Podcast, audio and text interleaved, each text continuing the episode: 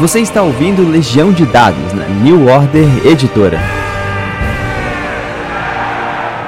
A palavra, meu filho, é o verdadeiro nome de seu Senhor, o verdadeiro nome de nosso Senhor. Fale a palavra, fale o nome e será salvo para sempre. Fale, Cthulhu. Saudações narradores e jogadores, meu nome é Pedro Borges de ACE, Legião de Dados. A gente está aqui para ter uma conversa com o Thiago Queiroz. Eu queria desde já agradecer sua presença. Tá tudo bem? Tudo maneiro? Fala aí, Pedro. Obrigado, cara, por, pelo convite aí, tudo certo. Ótimo. Hoje a gente vai falar sobre como você pode utilizar o chamado de Cthulhu no seu RPG, qualquer que seja o RPG. Para praticamente todo tipo de cenário já foi explorado em alguma publicação é, é, da Chaosium. Então a gente vai fazer uma, uma brincadeirazinha sobre, sobre um determinado tema ou período de RPG, qual é o seu equivalente no Cthulhu e como é que isso pode influenciar no seu jogo. Mas, mais importante de tudo, se você está ouvindo esse programa no lançamento dele, no dia 26 de outubro, deu início ao financiamento coletivo do Conan pela New Order. Finalmente, nós vamos ter a oportunidade de ter esse RPG em português quem gosta de Conan, poxa, é um mundo maravilhoso, eu amo. Tem muito a ver com Cthulhu também, o trabalho dele. Então dá uma olhada lá no Catarse, porque com certeza você vai acabar entrando junto com a gente nessa em mais um desse projeto, né? Vou te falar que a minha estante tá ficando bonita, cara. Quantidade de títulos variados em português. E ai de vocês se não entrarem, por Chrome! Eu pegarei todos os vocês bastardos! sensacional, sensacional. Tiago, me responde, cara. Já existe tudo é, escrito sobre RPG em Cthulhu? Cara, é, como você falou, né? A Chaosium já lançou basicamente muita coisa. Outras editoras também já lançaram muita coisa. Se você for parar e pensar, cara, acho que já saiu tudo, né? Não tem como fazer uma coisa diferente. Sempre tem. É, lá fora eles têm um termo, né, que foi cunhado e a gente trouxe aqui pro Brasil, que é o Just Add Cthulhu. Você quer que uma coisa dê certo, é só colocar o Cthulhu no meio. Você pode inserir o, o horror do mitos, a sanidade, a, a questão da loucura em vários jogos, e você não precisa exatamente estar jogando Cthulhu para fazer isso. Cara, Just Add Cthulhu poderia muito bem ser o título desse, desse episódio. Cara, é, é, a história do chamado de Cthulhu é, é muito antiga, né? Ele surgiu nos anos 80 a gente tem aí com certeza mais de 35 anos de história. E durante esse período há de se imaginar que, poxa, óbvio, já tentou se falar sobre os mais determinados pontos diferentes. Mas muito além das aventuras, é muito legal listar, e aqui eu vou fazer esse, essa, esse bate-bola com o Thiago, sobre os títulos mais interessantes de Cthulhu, explorando temas que não sejam aquela, aquele espírito pulp dos anos 20 né? Se você imaginar algum tipo de, de, de cenário, você pode ter certeza. Uhum. Idade das Trevas, Cthulhu Dark Ages. Grandes Guerras, World War Cthulhu. Segregação racial, Harley Unbound. Tiago Queiroz, que maravilha é Harley Unbound?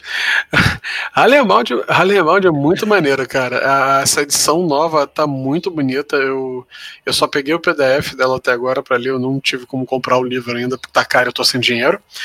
É, mas é, Harley Unbound, para quem se animou e gostou do Lovecraft Country, que muita gente reclama, ah, porque de Lovecraft não tem muita coisa cara, você perdeu, na minha opinião, o seriado é excelente, você perdeu um pouco do espírito da coisa, mas tudo bem. É, o Harley Unbound, ele pega esse espírito do Lovecraft Country, da segregação racial e do, do horror, além do horror do mitos e do horror do ser humano também, né? Cara, ele, ele, eles montam muito bem o cenário da pessoa segregada, da pessoa negra, da pessoa que faz parte de uma minoria e ainda, além de tudo, ainda tem que lidar com isso. Né? Não é só o mitos. E é, é muito, é muito, muito, muito legal. E a arte do livro da edição nova é muito bonita. É, para quem não conhece, Harlem é um bairro de Nova York Sim. e ele tem uma história muito forte, é, não só em relação à, à, segregação cultural, vamos tentar também se desvincular só de aspectos negativos, apesar de serem né, importantes, mas você tem uma revolução na área musical, de show, de espetáculo, de um modo totalmente paralelo Sim. dentro de um universo que agora com o Lovecraft Country a gente pode começar a, a expandir um pouco a cabeça e onde, como mais a gente pode explorar o chamado de Cthulhu, né? É, e se você não quisesse ficar preso ali ao Harlem, né? Você pode pegar o que o, o livro te ensina e transportar para outros lugares, é, para o Brasil, inclusive. Legal. O Grandes Guerras também é assim, né? O, o, World War Cthulhu. Porque ele tem uma cara de anos né, de Primeira Guerra, de Segunda Guerra, mas ele mesmo ali dentro do livro pensa um pouco em Vietnã, pensa um pouco na Coreia. É, o World War Cthulhu Cthulhu, cara, ele é muito abrangente. É uma coisa. É bem complicado você falar, porque você pode jogar vários tipos de jogos no World War Cthulhu. Não, e quando eu digo vários tipos, eu não estou dizendo Primeira Guerra, ou Segunda Guerra, é. ou Guerra da Coreia ou Vietnã, que realmente dá pra você fazer tudo. É a diferença entre um jogo de pelotão né? Aquele pelotão indo para fazer uma coisa e acontecendo algo bizarro, mas também um jogo de meio que espionagem, um jogo meio que tinha um jogo antigamente de computador chamado Comandos. Ah, eu sempre esse lembra do comandos? Então, eu sempre, quando eu imagino World War Cthulhu, eu imagino comandos. Eu já até narrei usando mapas do comandos. Cara, você também estava falando já de Velho Oeste também tem, né? É, Down Darker Trails. Também temos Cthulhu Velho Oeste, que também é muito, muito legal. É, é a minha ambientação preferida, acho que todo mundo já sabe que eu canso de falar disso, é o Invictus. Mas o Velho Oeste é bem, bem próximo de, dessa segunda posição aí. Tá ele e o Dark Ages ali brigando. É, muito bom. Cara, achou pouco? Vamos lá. Pra Revolução Francesa tem The Reign of Terror. É.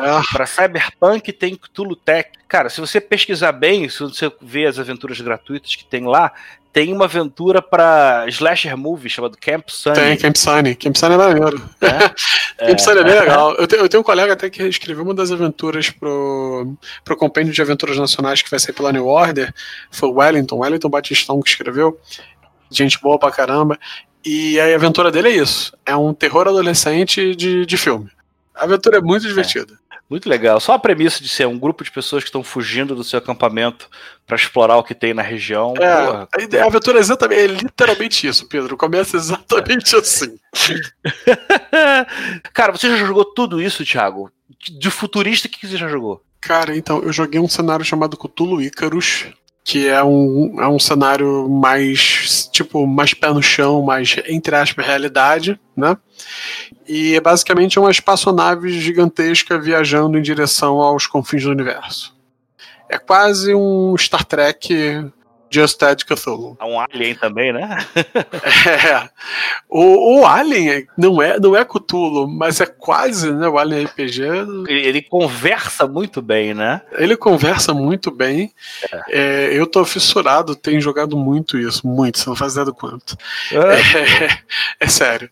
É, Outra coisa futurística que eu já joguei, mas eu só joguei uma vez. Eu li os livros, eu li um monte de manual dessa porra, mas eu só joguei uma vez. Foi o Cthulhu Tech. Hum, legal, dos implantes, né? É, exatamente, dos implantes. Você pode literalmente fazer um, uma coisa que é qualquer coisa menos um ser humano, mas é um ser humano. É, para quem viu aquelas gangues lá do, do, do Cyberpunk. É, imagina aquilo vezes 10. Imagina aquilo vezes 10 galera sem cara, assim, que, poxa, que é. no lugar do rosto colocou uma série de implantes de luzes e brilhos, cara. Dá é, pra mas imagina isso coisa. tudo vezes 10. Bem, a, a, dica mais importante é para dar uma cara mais não, não só de terror, esse episódio não é para falar muito de terror. A gente quer mais explorar aqui um pouco da linguagem e acho que nesse sentido ele puxa mais para discussão da insanidade, né? qualquer um desses de, de RPG que você esteja jogando, se ele tiver um equivalente desse que a gente listou agora em relação a Cthulhu, tenta dar uma olhada, tenta dar uma procurada, porque não só são materiais de qualidade, na qual você vai acabar obtendo uma dica ou outra que você nem esperava, mas você tem sempre sugestões de ideias para pensar um pouco fora da caixa, para você colocar o seu jogo de uma maneira diferente, que seja mais é, é, estimulante para os jogadores, né? É, a mais clássica, então, na verdade, é, é, a regra da insanidade, né? Vários RPGs já têm regras é, com enlouquecimento, né? Além dos títulos de Cthulhu. Tem Unknown Armies, Dark Heresy, o Beauregard, até Pathfinder e D&D também tem, né? Sim, tem adaptações, tem outros jogos que usam D20 que também tem adaptações. É... O próprio Numenera tem uma coisa parecida com isso também, sanidade. E, cara, é, é, o, que eu, é o que eu sempre falo. Se você não quiser criar um, um atributo ou uma alguma coisa para definir sanidade, você pode usar os próprios atributos que o sistema já te dá para fazer isso. Pedro, tipo, a gente que é. A gente tá velho, né, cara? Vamos lá. É, a gente se lembra quando a gente jogava os primeiros DDs, os primeiros. Eu jogo esses jogos mais antigos, e que, que, existia um senso de maravilhamento, né? E de medo quando você entrava em uma catacumba. Você tinha medo quando um zumbi te atacava, né? É. É, isso acaba sendo naturalizado com o tempo. Mas é, é, é trazer isso de volta é bem simples. Trazer isso de volta, ao invés de chegar e falar que tem um zumbi atacando o guerreiro, descrever né, a criatura é, com aquela pele soltando, o odor de sepultura, etc. E, ah, você não quer colocar sanidade, você não sabe fazer isso? Cara, então faz, faz aquele acontecimento é, é, é, precisar de um teste de, vamos supor, sabedoria e danificar a sabedoria do personagem e ele começar perdendo aí a sabedoria e começar aquilo trazer problema para ele, porque vamos supor, em D&D, por exemplo, a sabedoria ela afeta diretamente a força de vontade e os rolamentos relacionados à força de vontade, que é uma coisa muito interessante, né? Você não costuma ter tanta força de vontade quando você tá ficando maluco. A própria insanidade é explorada, eu não vou dizer pouco explorada, porque o Toulouse faz isso muito bem. Sim mas eu acho que você acaba criando um determinismo de demência só, que é, foge um pouco da possibilidade de entender que o olhar dessa pessoa ele é completamente diferente. E se você puxar o olhar dessa pessoa, você pode ter uma história muito mais engajante, muito mais doida, porque na cabeça de um desequilibrado você pode ter um milhão de acontecimentos bizarros, né? Sim, sim. Não só isso, né? O cenário, tudo que tá em torno, a narração, isso ajuda muito. É, não, tô, não tô puxando teu saco, não, mas eu lembro de você narrando pra gente ah, lá na casa do Luciano aquela aventura e, e, e, eu lembro que o negócio ia, ia indo num crescendo, ia seguindo num crescendo, e eu acho que você fazia de propósito, que você começava a narrar mais rápido, mas, mas em certos momentos você começava a falar assim mais rápido, mas sabe? E, cara, isso pode até não ser um rolamento de sanidade, mas você deixar o, o jogador que tá controlando o personagem nervoso, inquieto, ajuda o personagem a agir de formas estúpidas. É. Né? Poxa, muito legal você falar desse crescendo, porque é justamente sobre isso que, que eu acho que pelo menos é a dica que eu aprendi de tanto mestrar, né? Você tem que separar a sessão de jogo numa escada, e essa escada, cada vez mais, você vai acrescentar um elemento que vai trazer mais tensão, vai trazer mais sentido de urgência. E aquilo vai subindo e vai escalonando. E em vez de você ficar pensando em insanidade, bastando ver como é que isso se apressa, né? Que as coisas vão, vão, vão ficando mais bizarras, os próprios jogadores vão criar aberturas para você explorar a, a, insanidade deles, né? E, eu só digo, só digo uma coisa a mais, é o que a gente estava falando, é a descrição, esse crescendo, é, é adicionando informações e, e deixando por vezes até as coisas no ar. Você não precisa dizer o quão feio, o quão absurdo, o quão nojento é o, o morto. Você só dá um adjetivo. Deixa, deixa a cabeça do jogador fazer o pior. É, essa, inclusive, é uma característica puramente Lovecraftiana, né? Você uhum. simplesmente transforma o interlocutor em alguém que tá olhando uma coisa horrível, mas que não pode descrever para você. Se ela tenta, é. ela falha. É, eu, eu acho engraçado, é, essa semana passada aí, o pessoal já tava soltando um meme que eu, eu, eu ri pra caramba porque eu acho que a pessoa deve ter feito sacanagem. É, os caras botando. Era o Lovecraft, um outro falando, pô, Lovecraft, fala um, fala um negócio aí bizarro. Ah, era uma criatura indescritível. Aí o cara, pô, brabão aí. E, tipo, zoando que como é que o negócio é tão ruim assim se ele é indescritível? Poxa, gente, o, o, qual é o medo primário do ser humano? É o desconhecido. O medo primário é o desconhecido. O cara, o detalhe, ele não diz só indescritível Lovecraft, né? Ele dá todo um. É um conjunto de adjetivos, é pegajoso, tentaculoso, não sei o que, não sei o que é lá, indescritível horror. E se isso não te deixa com medo, não te deixa pelo menos, caramba, beleza, tudo bem, mas é sim. Eu, eu, eu já brinquei antes, eu gosto de falar que o Lovecraft aprendeu a quebrar a quinta parede onde quer que ela esteja.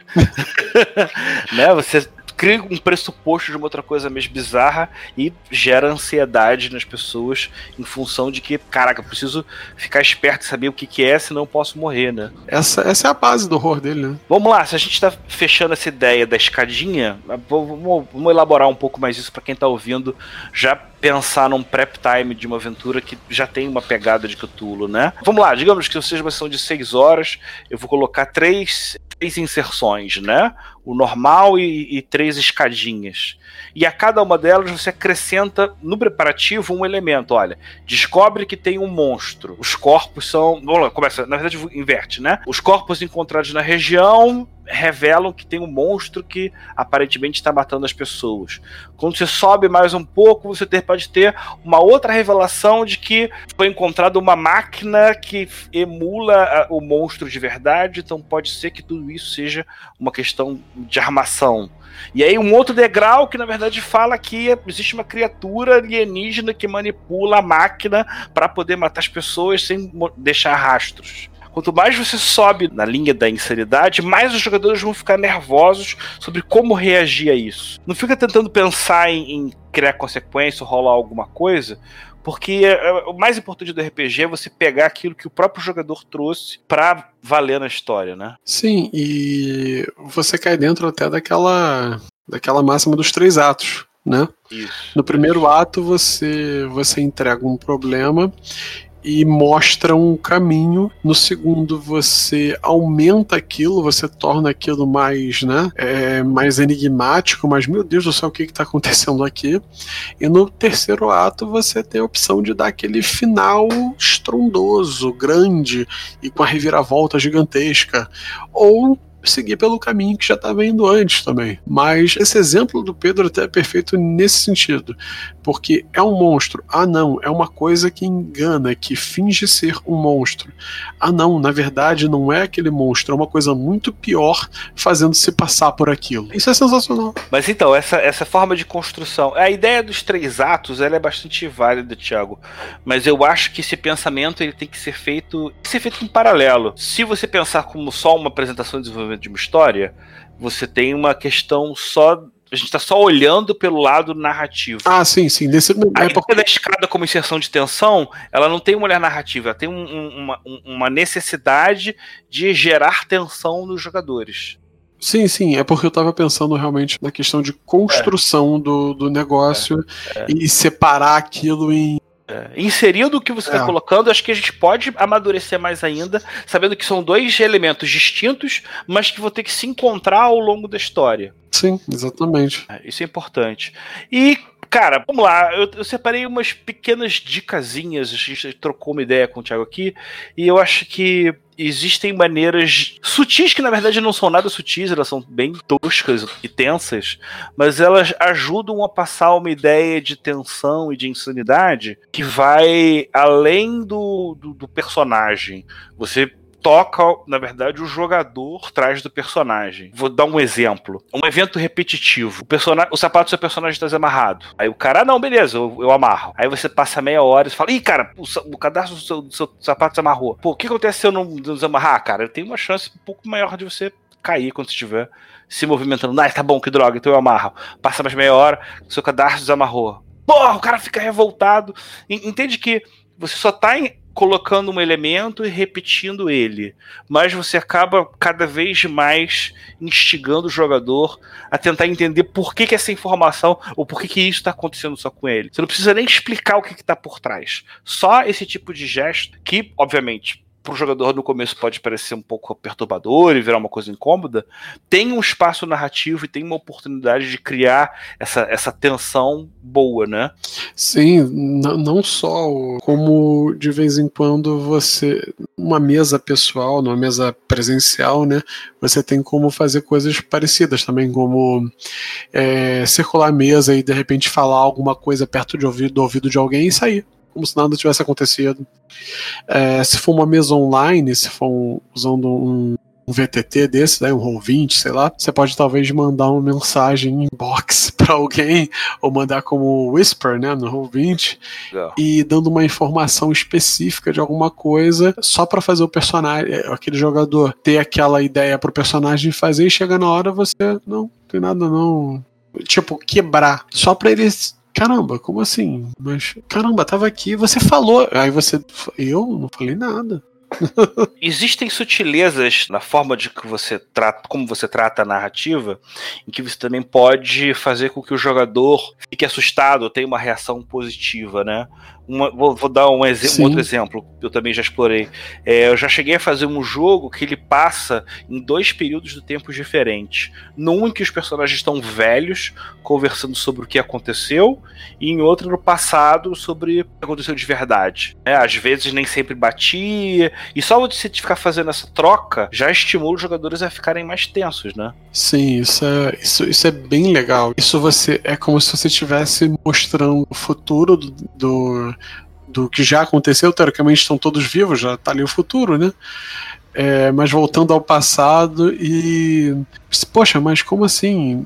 Meu personagem morreu, o, fulano de tal morreu. Pois é, mas vocês estão falando dele agora, como se ele não tivesse morrido. Por que isso?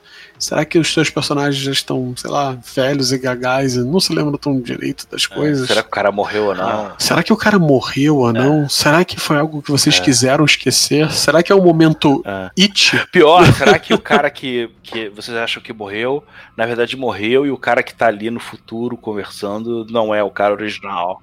É.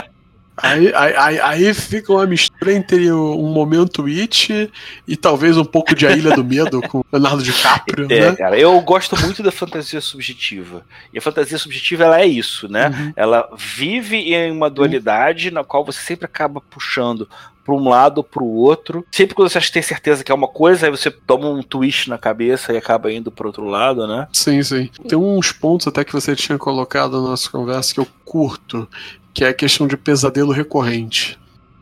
Eu, eu, eu gosto muito de, de fazer um personagem acordar e ter um pesadelo ou ter alguma coisa acontecendo e na noite seguinte eu vou, eu vou falar para ele, olha, aquilo tá se repetindo e eu vou narrar de repente algo pior ou algo bem parecido com alguma coisa, algum twist no final.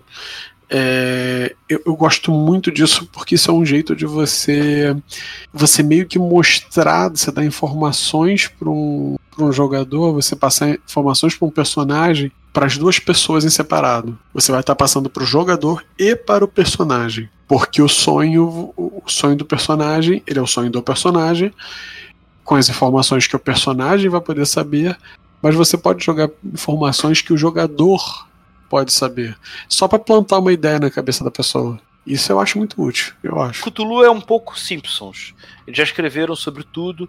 Então, se você da hora de fazer uma pesquisa para o que você fizer, dê uma olhada para ver o que, que esse pessoal já fez, que no mínimo você vai ter umas ideias um pouco fora da caixa que vão valer para sua aventura. É, cara, eu já, eu já parei uma vez para fazer a conta de livros com cenários de Cthulhu. Existem pelo menos uns, acho que uns 30, 30 ou 40. É, né? Um dia a gente tem que fazer uma listagem completa, assim, para divulgar. Né? Eu, uma vez eu parei para fazer essa listagem a gente ficou, a gente sentou e começou a escrever todos os cenários que a gente se lembrava. Todos os cenários, todos os jogos que, que especificavam cenários de Cthulhu. Há anos diferentes, épocas diferentes. Cara, tava passando de 40. Muito bom. Até porque tem umas microaventuras que elas já tem, já valem como mini cenários Sim, próprios, que né? já valem como mini cenários. Cara, brigadão para todo mundo que acompanhou a gente até aqui. Não esquece de dar uma olhada lá no Conan no Catarse. Provavelmente no dia do lançamento desse programa já vai estar começando o financiamento coletivo. O Anarchy foi um sucesso. Pugmire vem aí. Mais uma vez, eu sempre reforço isso, cara. Meu sonho nos anos 90 sempre foi ter uma estante cheia de livros em português, de material que eu pudesse jogar ou simplesmente estudar e ler, porque, na boa, que a gente lê em comparação com o que a gente joga duvido que alguém não seja parecido comigo, né? De ler muito mais coisas. Ah, não. né? E, cara, poxa, eu que gosto muito de português, eu sou escritor, eu gosto de, eu acho que existe uma diferença. Apesar de não ter dificuldade de ler inglês, eu gosto de ler é, no meu próprio idioma. Ah, sim. Tem coisas que só em português ficam tão boas quanto é. poderiam ficar. É. Tem, tem, certas.